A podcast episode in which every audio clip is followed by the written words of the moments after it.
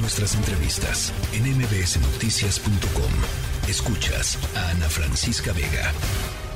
En la línea telefónica, Adrián López, periodista, director del periódico El Noroeste, allá en Sinaloa. Adrián, me da mucho gusto platicar contigo. Primero que nada, feliz año.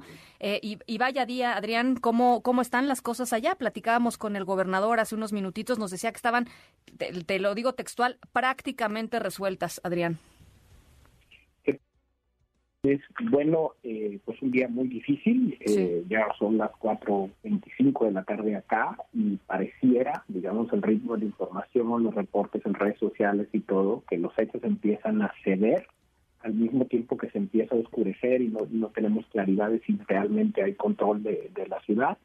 Eh, lo que estamos viendo es que eh, bueno, las autoridades están haciendo todo lo posible, sobre todo por quitar los vehículos quemados, que son algunos camiones y trailers que están eh, obstruyendo todavía las, las avenidas. Todavía nos siguen llegando reportes de saqueos en algunas tiendas y de despojo de vehículos, incluso de la quema de algunos vehículos sedanes en, algunos puntos no al nivel de intensidad de la mañana, pero digamos que todavía no ha seguido. El mismo gobernador llamó eh, eh, eh, un tanto de manera contradictoria al mismo tiempo que pide que todavía la ciudad, la ciudadanía se quede en casa a decir que, la paz ya está restablecida. y bueno, pues obviamente un día que en la memoria colectiva recuerdo de inmediato que el jueves 17 de octubre de 2019, el famoso jueves negro, cuando Ovidio también fue capturado, pero luego tuvo que ser liberado por una orden presidencial después del secuestro de 11 militares y hechos de narcoterrorismo como los que vimos hoy. Ahora, eh, mucha gente ha tratado de hacer analogías justo entre este, entre este jueves negro del 2019 y lo que sucedió hoy.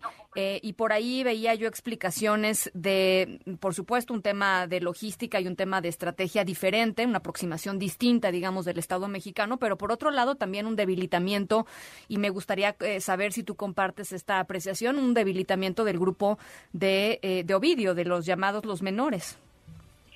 Bueno, creo que eso es bastante difícil de, precisar. Yo creo que no estamos ante otro jueves negro en, en, toda la extensión de la palabra. Creo que pues, está, está, detenido. Y creo también que hay diferencias muy relevantes. Eh, empezaría diciendo que la principal diferencia es que en esta ocasión lo que sabemos es que el operativo sí tuvo éxito. Sí, claro. O, al menos pudieron sostener el éxito. En el caso anterior también lo detuvieron, pero hubo que, eh, hubo que liberarlo después creo yo, sobre todo de la presión con el secuestro de los 11 militares. En esta ocasión no fue así. Y creo que el éxito se debe básicamente a tres razones. La primera es que realizan el operativo después de seis meses de trabajo de inteligencia que les permite ubicar al personaje en una comunidad eh, cercana a Cuyacán, pero no en el casco urbano de la ciudad, lo cual los, los hace más, eh, más difíciles este tipo de operativos. La segunda es pues que lo realizan en la madrugada, como suele ser la costumbre de este tipo de operativos eh, en el caso de la detención de otros capos, y del mismo Joaquín Guzmán lo era, tanto en Mazatlán como en, como en Los Mochis.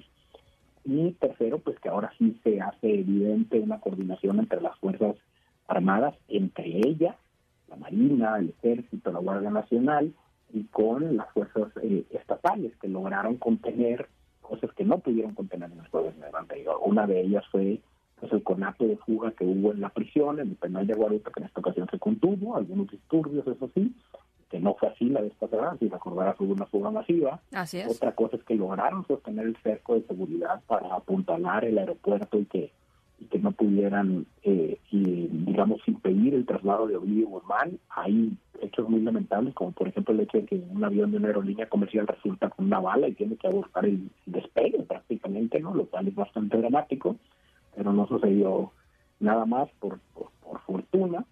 Y agregaría que, eh, digamos que la principal eh, similitud con una escalada en cuanto a intensidad territorial o, cobertura territorial, pues es que lo que vimos es otra vez narcoterrorismo, o sea, hechos para sembrar miedo, caos, etcétera, también con una lógica perdón, el, el logística de, de, bloquear ciertas avenidas y arterias, pero en esta ocasión, a diferencia del Jueves Negro, lo vimos en todo el estado, desde Esquinapa hasta los Mochis, ¿no? Así es, así es. Eh, y mientras que en la ocasión pasada, pues solamente sucedió en Culiacán, y pues eso habla también del tamaño de la respuesta, de la capacidad de coordinación de esta, de esta facción. Eh, entonces yo, yo llamaría un poco ahí a la prudencia. Por un lado va a estar la narrativa el mismo gobierno federal hoy empuja diciendo que es el líder de la facción de los menores, cuando sabemos pues que están otros hijos allí. Eh, y por el otro lado que para nada es relevante su detención. Yo yo creo que está ahí en este justo medio. Si no fuera relevante no hubiéramos visto lo que hemos visto sí, claro, Por Al final lograron detener y paralizar todo el Estado. Eh, tenemos una cifra de 18 heridos no sabemos si en esos dos, 18 están por los dos agentes que habrían muerto en los enfrentamientos. Fíjate, eh, hablaba con el gobernador hace un segundito, eh, Adrián, nos decía que él tiene una lista de 27 personas lesionadas y de solamente una persona muerta, que es un policía estatal. Él decía que la otra persona que se estaba contabilizando como fallecida es un militar que no eh, que no está muerto, es decir, está muy grave, está en el hospital, está en estado crítico, pero no está muerto. O sea, digamos, el saldo desde el gobierno estatal, eh, de acuerdo con lo que me platicó aquí el gobernador hace unos minutos, son 27 lesionados, una persona muerta y una persona en estado crítica, en estado crítico. Eh, pero yo sí te quiero decir, Adrián, lo, lo, sentí en la, en la conversación que tuvimos hace rato al gobernador, pues francamente, digo, por un lado tratando de de, pues no sé si minimizar lo que se había, eh, lo que había sucedido en el estado con, algunas, eh, con algunos calificativos, pero por otro lado, eh, pues sí transmitía una preocupación muy real de que pues de que las cosas pueden no estar también en las próximas horas, digamos, o días. Em, como una pues una sensación de inquietud supongo muy sustentada en, en, en, lo que estaba viendo, ¿no? Bueno, claro que es muy preocupante y, debe de ser muy frustrante también para, para el gobernador del estado, porque si no lo había cerrado el 2022 con la cifra más baja de homicidios dolosos de los últimos 10, 12 años. Sí. Eh, veníamos, digamos, eh, avanzando en ese sentido y eh, pues no deja de ser muy relevante, ¿no? Eh, toda vez que Sinaloa pues ha estado históricamente en los primeros lugares siempre de violencia por las mismas razones. Y de pronto pues tienes estos hechos que vuelven a poner en la memoria colectiva el miedo, la violencia y en la narrativa internacional eh, pues hay una alerta de la embajada estadounidense, obviamente pues todos los medios internacionales tienen ahorita los ojos puestos en Sinaloa. Eh, y pues digamos eso eh, pues, no abona a, la aspiración de todo gobernador de construir un Estado pacífico, ¿no? Y, y, por el otro lado yo creo que eso sí es algo a lo que vamos a tener que poner mucha atención y mucho cuidado es cómo esto cambia el arreglo de las cosas o podría cambiar el arreglo de las cosas en términos de la estructura del cártel de Sinaloa, de los liderazgos. No, no estoy diciendo que, que esto implique un desmantelamiento, ni mucho menos. Ya hemos visto que incluso la captura de los capos más relevantes no altera en gran medida el, el, negocio, pues, el mercado, la, dinámica comercial del crimen organizado, pero sí, pues cuando hay liderazgos eh, eh, que son detenidos así, pues se generan vacíos de poder que luego generan algún tipo de violencia, ¿no? Entonces, eh, yo creo que no tenemos certeza de eso. La otra cosa que llama la atención pues es que ya prácticamente estamos eh, sin caminos de cerrar el día y todavía el llamado es a mantenerse en casa. Eh, hay quien está aprovechando la coyuntura para tener hacer saqueos en tiendas y robar electrodomésticos, etcétera. Ya sabemos de personas detenidas por esto. también tenemos imágenes de, de punteros o halcones, como se llaman estos jóvenes que andan en motos y que, están despojando vehículos. Entonces, pues sí, creo que al final lo que priva todavía es, es un cierto nivel de caos y muchísima incertidumbre, ¿no? Eh, pasó algo así similar con el Jueves Negro, tuvimos prácticamente semanas posteriores en que eh, si había fuegos artificiales en algún lugar la gente reportaba bases, ¿no? Entonces, eh, evidentemente el miedo se instala y ahora pues hay un antecedente eh, pero sí o sí volvería a poner el acento en que no es exactamente un jueves negro, en esta ocasión el operativo funciona, contienen cosas importantes, pero falta ver también cómo el, el, cártel se va a reconfigurar y va a reaccionar en los días posteriores a, esto, a estos hechos.